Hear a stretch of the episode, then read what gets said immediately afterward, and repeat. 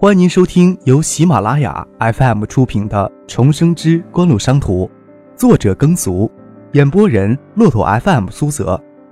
如果你喜欢我的演播，请点赞和转发，感谢你的支持。下面开始我们今天的故事。第五十二集。张可答应由锦湖接收他们中绝大多数饮食广场项目需要一批行政财务人员。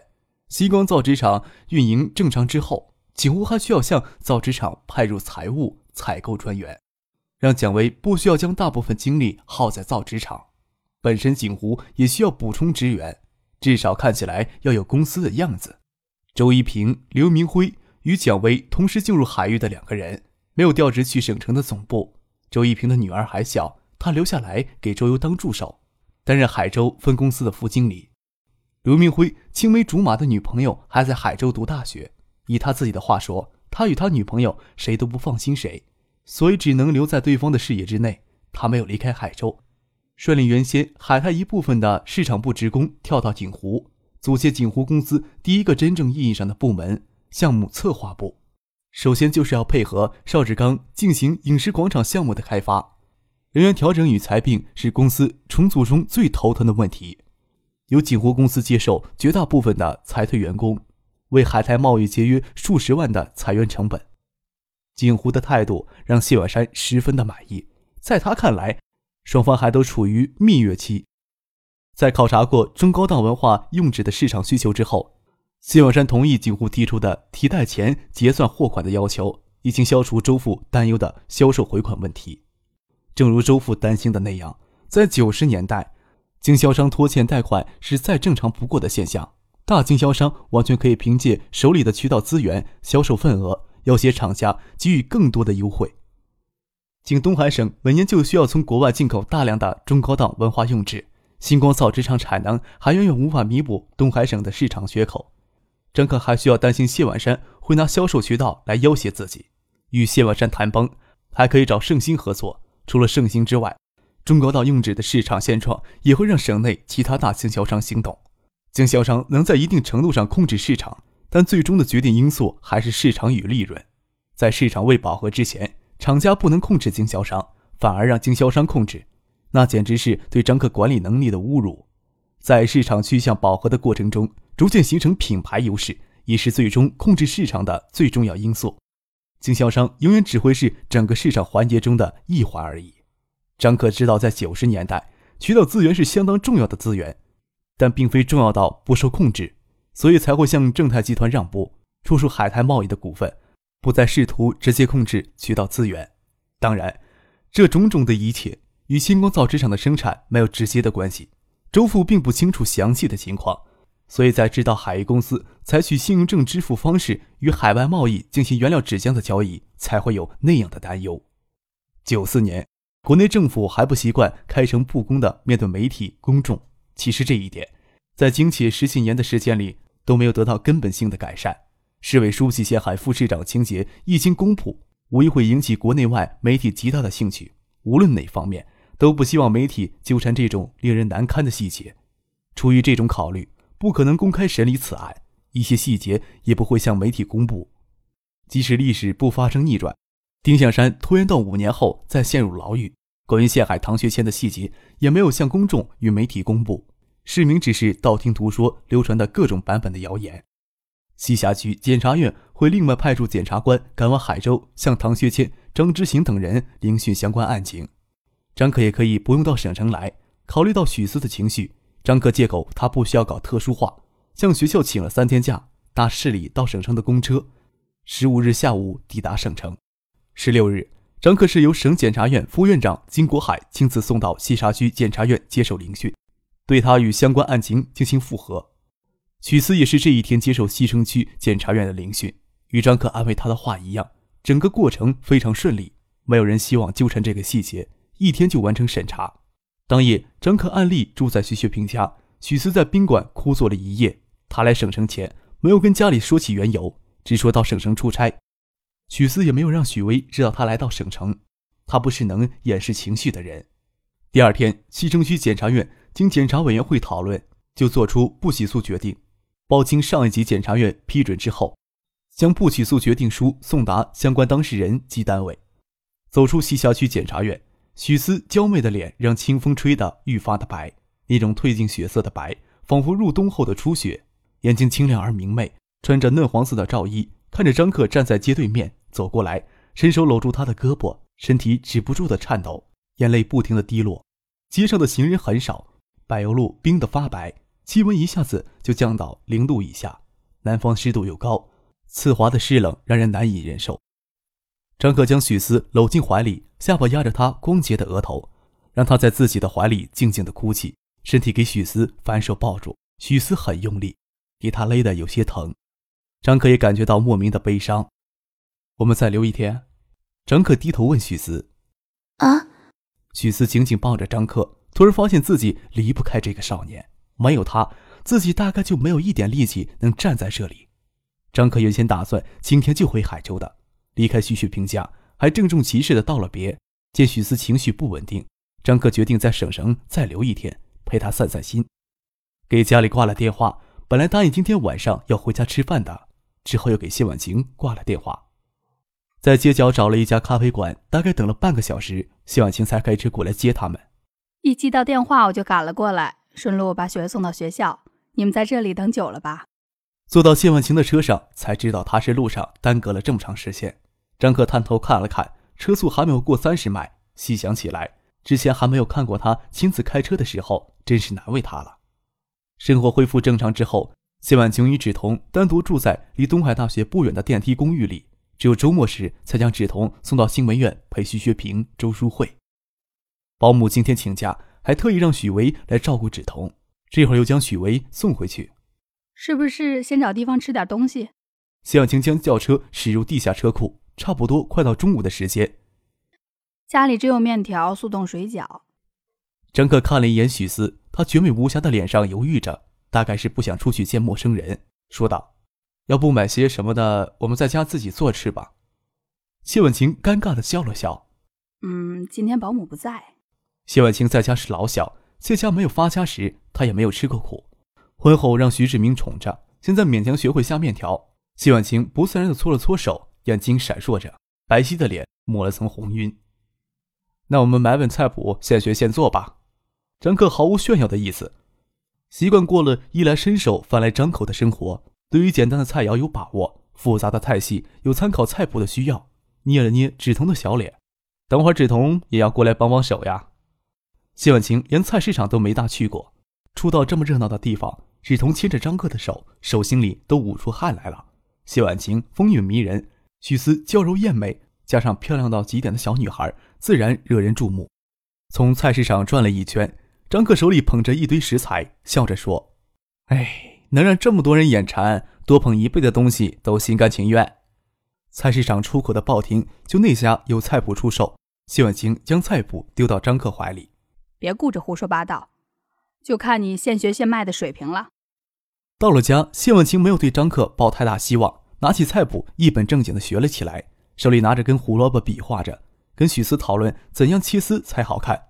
许思忍俊不禁，露出今天第一个微笑，说道：“婉晴姐，你让张克耍了？他手艺可比你先学的强。”不经意间的眼波流转，散发出从骨子里透出的风情。先让婉清姐先下丑再说呀。张克舔着脸笑着说：“我爸刚跟我妈结婚那阵儿，第一次卖弄手艺，忘记往米锅里加水了，幸好及时发现，大家还能吃上爆米花，没把锅毁了。我还想看看婉清姐有什么惊人的杰作呢。”许思忍俊不禁，揉着腰笑起来。芷彤兴奋地拽着妈妈的衣袖摇。谢婉清突然脸涌潮红，将手里的胡萝卜丢到水池里。那都丢给你做好了。怎么突然脸这么红？不会也有什么惊人的壮举吗？张克盯着谢婉晴，粉脸渗血一样的潮红，很少见她这么妩媚时，追问她：“说来听听。”去，还想看我好戏？谢婉晴横了他一眼，拉着许思说：“我们到客厅看电影去，让他在厨房折腾。”张克无奈，自己系着围裙，看见谢婉晴拉着许思坐到沙发上，凑到他耳朵说了几句话。许思突然娇笑起来，笑声腻腻的。揉着腰，喘不过气来，谢婉清也跟着笑起来，抱着芷彤，三个人笑滚在沙发上。什么事儿这么好笑？张克头探出厨房，许四姐说给我听听。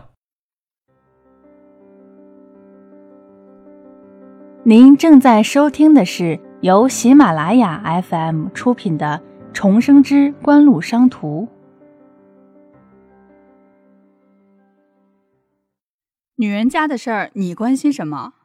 谢婉晴朝张克挥挥手，转眼瞪许思，可不要告诉张克。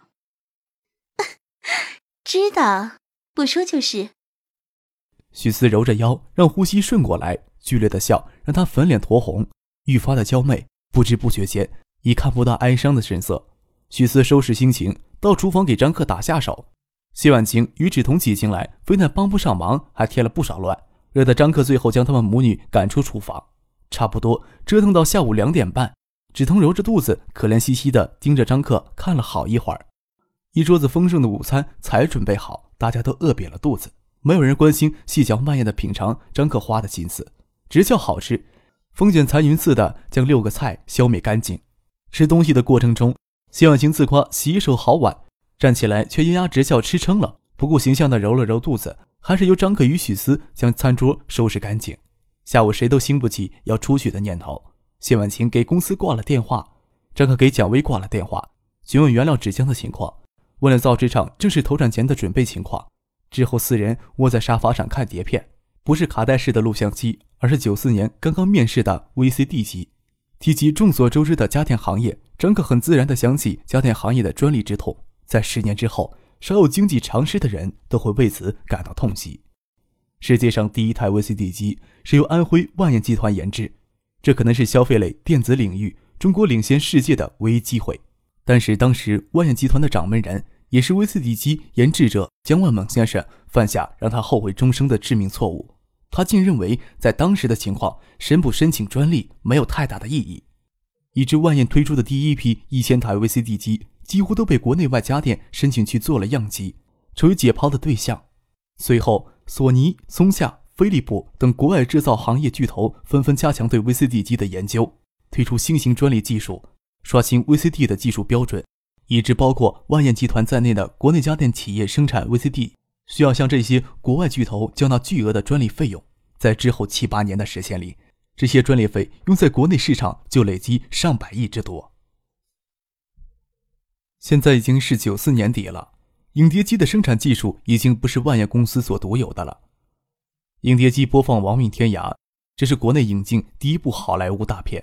哈里森·福特也是从这部电影开始被国人所知。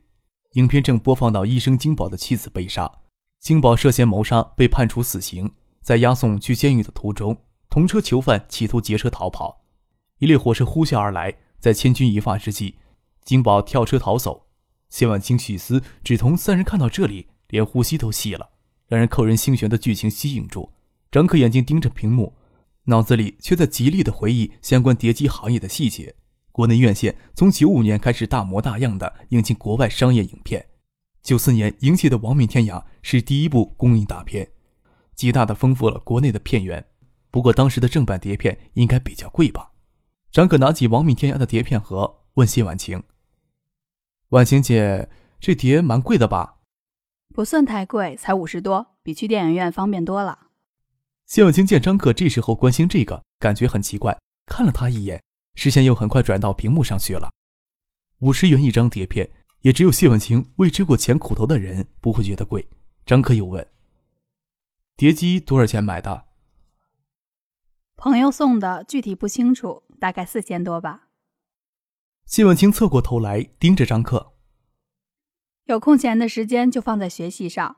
你上次考试让大家都很尴尬，我都不知道怎么面对你爸妈了。别净想着玩。碟机刚面世会这么贵，这点丝毫不值得奇怪。九四年，激光 CD 唱机、录像机、组合音响都是富裕家庭才配置得起的家电，与数字手机一样，都属于奢侈品的行列。但只要大量的资金投入，售价就会急剧的下降。但与手机制造业不同。因为万燕集团没有申请专利，碟机行业没有进入的技术门槛。九四年，碟机市场上还只有万燕集团推出的碟机，九四年的销量也只有几万台，好像只有两万台。除了碟机昂贵的因素之外，碟机的价格是最大的限制因素。五十元一张碟片，对于普通家庭来说是极为昂贵的，也无法促使碟片出租行业的发展。但是在东南沿海城市盗版业大肆猖獗之后，碟机市场的春天突然来临。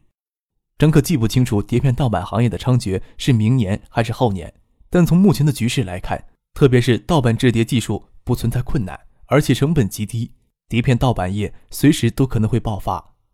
盗版碟片的售价不到正版的十分之一，从而促使碟片出租业的发展。九十年代的中国，国人大多都没有知识版权的概念，街尾巷外、小区内外开始出现出租盗版碟片的小出租店。这之后才迎来碟机产业的春天，将是一个突然爆发起来的新兴行业。在想什么？许思侧头问张克。影片已经看完，张克的眼睛还盯着屏幕上，他的心思完全不在碟片上。啊，看完了啊！张克回过神来，还有什么好看的碟片？都是老片儿，家里还有录像带，不过碟片看上去清晰一些，随手都买了回来。你去看看，都在下面的抽屉里。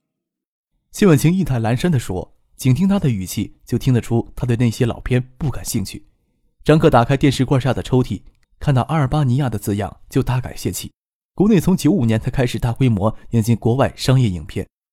那时国人才蓦然发现，除了港片之外，还有那么精彩刺激的商业电影世界。碟片上右上角贴有万眼集团的标识，张克这才想起来，最早的碟片也是万眼开发的。有了碟机，没有碟片，就像有枪没子弹。万眼在九四年初就形成了一整套成型的技术，至少在九四年还是独霸 VCD 碟机市场。可惜毁在了对知识产权的认知上。业内将万集团总经理誉为中国数字光盘技术开发道路上的革命先烈，多少有些让人不甚惋惜的意思。惋惜是别人的事情。张克手指头顶着额头，嘴角却含着笑。有点可以肯定，现在还没有人意识到，只需要两三年的时间，碟机需求将会成百倍、千倍的增长。张克的表情过于古怪。谢婉清与许思面面相觑，猜不透他心里在想什么。明明去翻找碟片。手指停在一张碟片上，眼神却又不知道飘到哪里去了。你没有什么事吗？许思伸手朝他的眼睛晃了晃，见他没有反应，侧过身来对谢婉清说：“我们不要理他，他总是习惯走神。”走出西郊区检察院时，许思心里的悲伤无法抑制的涌上来。这突半天的时间过去，已经能收拾心情。谢婉晴笑了笑，起身伸了个懒腰，要过去帮张克选部碟片。免得他走神，大家都要跟着他无聊。谢婉清走过去，张克却站起来，走到玻璃小柜旁边的电话前，手指着额头，迅速拨出了一串号码。等了一会儿，电话那头才接通。蒋薇在不在？锦湖公司接受海泰裁减下来的员工，已经不再是单纯的空壳公司。之前略显开阔的办公室已经安排不下这么多人，又在新海通大厦同层租下大办公室。给项目策划部以及拟于近期成立的餐饮广场经营公司使用。原先装潢奢华的办公室，只给管理层及相关行政助理使用。电话那头过了很久没有人回应，张克就站在电话机等待。怎么这时候还找蒋薇？造纸厂今天的情况不是已经问过他了？谢婉清将碟片推进碟机舱，电视显示正在读盘的字样。谢婉清见张克走神走了好一段时间。突然想起来给蒋薇打电话，觉得很奇怪。要知道，蒋薇经常抱怨张克给出的决定意见太少了。他们这些在机关行政上做惯的人，更希望得到明确的指示，才觉得可以开展安心的工作。张克连只言片语都吝惜，日常工作只看管理层提交上来的工作日志，却不予以评价。张克点点头，笑了笑，又觉得不应该笑，说道：“找他是有些事情。”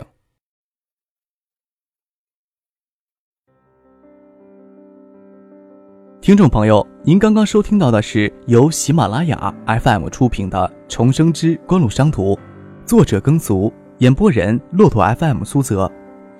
更多精彩有声书，尽在喜马拉雅 FM。